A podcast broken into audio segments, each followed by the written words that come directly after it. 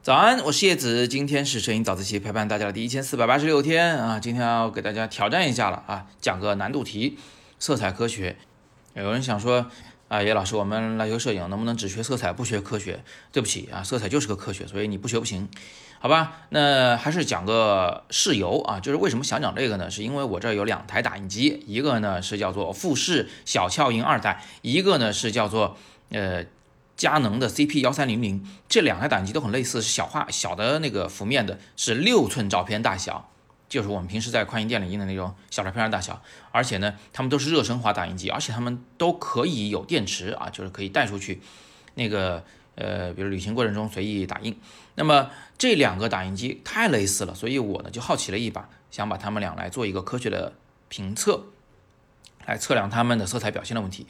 其实具体的测量结果我已经放在今天的二条里了，大家感兴趣的可以戳进去慢慢看啊，是长图文，做好心理准备。但是呢，这个嗯，它很有意思，就是我把照片原图和这两个打印机打印出来的那个软打样的色彩的表现结果给放在一起来进行仔细的比对，这个很练眼力的，你会发现，哎呀，好多细微差别你可能是看不太出来的。啊，你可以去试试，就是当个视力测试题嘛，看看自己到底视力如何，呃，能不能看出我说的那些区别来。同时呢，你也能在这个文章的顶部啊，看到我的这个测试思路。我是动用了一个仪器的，叫做这个 Datacolor 的 Print Spider 这个仪器来测量这两个打印机，然后测量出来呢，就是发现这两个打印机确实它各自有各自的一个颜色偏差。那么，呃，有人可能比较好奇，就是我们非得把这个事儿搞得这么复杂吗？我们不难道不能就是说我简单打印两张照片来做肉眼上的对比吗？对不起啊，凡是跟你声称我是火眼金睛，一看就知道这个打印机颜色是怎么样个偏差状况的，我觉得你就，唉，算了，这个人就就是朋友或许可以交，但是这个学术上的关于尤其关于色彩上的这个交流就到此为止了，好吧？因为。不可能有这样的人。我们的大脑在理解色彩的时候，都是用对比的方式理解的，不是理解色彩、理解距离、理解明暗。我们的大脑都是用一种对比的方式来理解的，它没有一个绝对的测量的可能性。所以，你这朋友如果坚称他能测量色彩，用他肉眼就能，那是吧？这个挺危险的事儿啊！你自己想想。啊，那好吧，那所以我们没有能力去用肉眼测量，那就只能靠仪器测量。测量完以后呢，我们可以在后期的软件里面啊，打印的时候去套用我的测量结果，使得最后打印结果变得比较正确。呃，这个时候呢，让我想起另一个话题，就是前两天我直播的时候，有个同学在问说，叶老师，那个你为什么要用那个色板四十八色的那个标准色板去测量你的相机的偏色状况，然后要在导入照片的时候套用这个测量结果，套用这个 ICC 文件来矫正你的相机的偏色呢？你为什么不能？直接在相机菜单里去设置色彩的风格，来矫正相机的偏色呢？哎，我真做不到啊！这个为什么呢？现在我就要跟你讲啊，划重点了。我们今天终于进入正题，有两个方面的原因。第一，色彩有三个维度，它的第一个维度叫做色相，就是红橙黄绿青蓝紫，这每一个颜色有自己的名字，它属性发生根本改变了，这个是色相。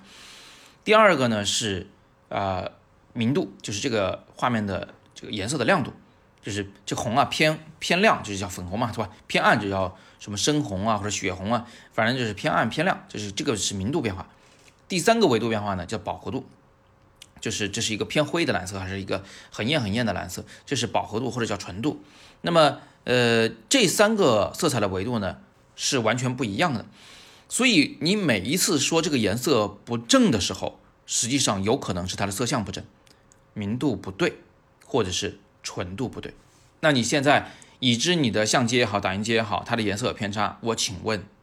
你怎么样判断它这个颜色有什么样的偏差？它在哪个维度上有多少的偏差？这个呢，只有仪器做得到。那么这个色彩的偏差，我的相机里边能够矫正吗？呃，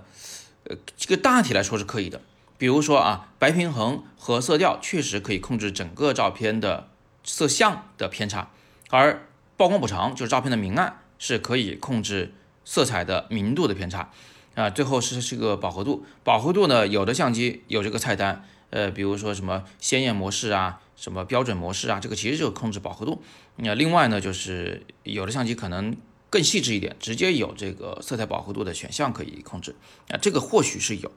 但是接下来这个问题，相机的内置菜单的调整就完全是搭不上边了啊，没有办法解决了。是什么呢？问题呢？就是你有没有意识到，色彩有很多种，而相机的色彩的偏差，每一种颜色都偏向了不同方向啊，有不同的偏差值。比如说，这个相机的红色，它的色相偏了，纯度偏了，明度偏了，但接下来它的绿色，这三个值也偏。但是不是向同一个方向偏，是吧？红色可能偏亮了，绿色可能偏暗了。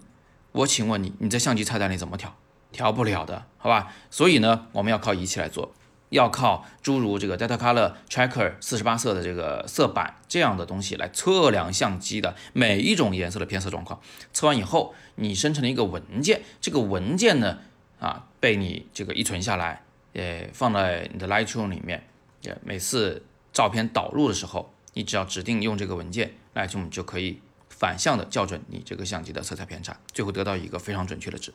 打印机也是一样的，就是我们令打印机打印出来啊，很多很多种小色块，然后去测量这些小色块的颜色偏差，最后我们就能得到这台打印机它的 ICC 文件啊。最后我们在打印之前就可以。这个选择这个 ICC 文件再打印，它其实就做了一个反向的校准，令这个打印机打印出来相对比较正确的色彩。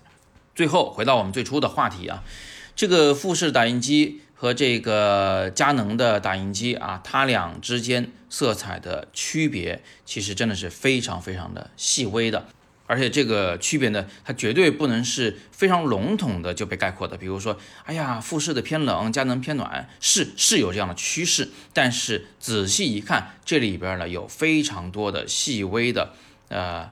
这也不能说是不可描述的吧，但是至少是非常难以描述的变化。它的每一种颜色都朝了不同的方向，就刚刚我们说的色彩的三个维度上具有了偏差。具体的偏色状况，我还是请大家去看我今天的。这个微信公众号“摄影早自习”下方挂着的第二条图文链接里面有详细的描述。不过这里我要嘱咐一点，就是你的屏幕很可能是不准的。如果你现在正捧着手机，或者是未经校准的非专业的显示器来看这一个照片门的话啊，你看到的色彩或许跟我在这个是吧五万六千块的一卓显示器上看到的色彩会相当的不一样。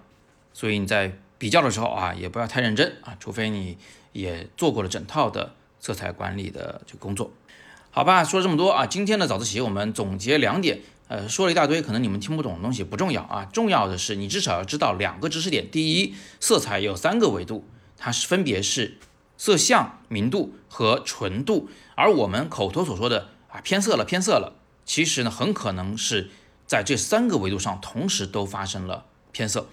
那第二个是我们说的偏色了啊，相机也好，打印机也好，还是显示器也好，它不是简单的能被啊什么偏冷或偏暖、偏轻或偏平来表示的，它其实呢是非常复杂的，每一个颜色都朝着不同的方向，不同的三个维度上在偏色，所以唯有仪器能帮你校准回标准水平，这也从侧面再次印证了色彩管理的这一套科学体系的重要性。啊，如果有同学想学，你就直接戳今天的公众号下方的阅读原文进去就是。那这是我的色彩管理课。如果你们已经是自由摄影师 Plus 的学员，那你的个人中已经含有了这门课，就不用重复购买了，好吧？那今天的早自习我们就聊到这里啊。今天是摄影早自习陪伴大家的第一千四百八十六天，我是叶子，每天早上六点半，微信公众号摄影早自习，不见不散。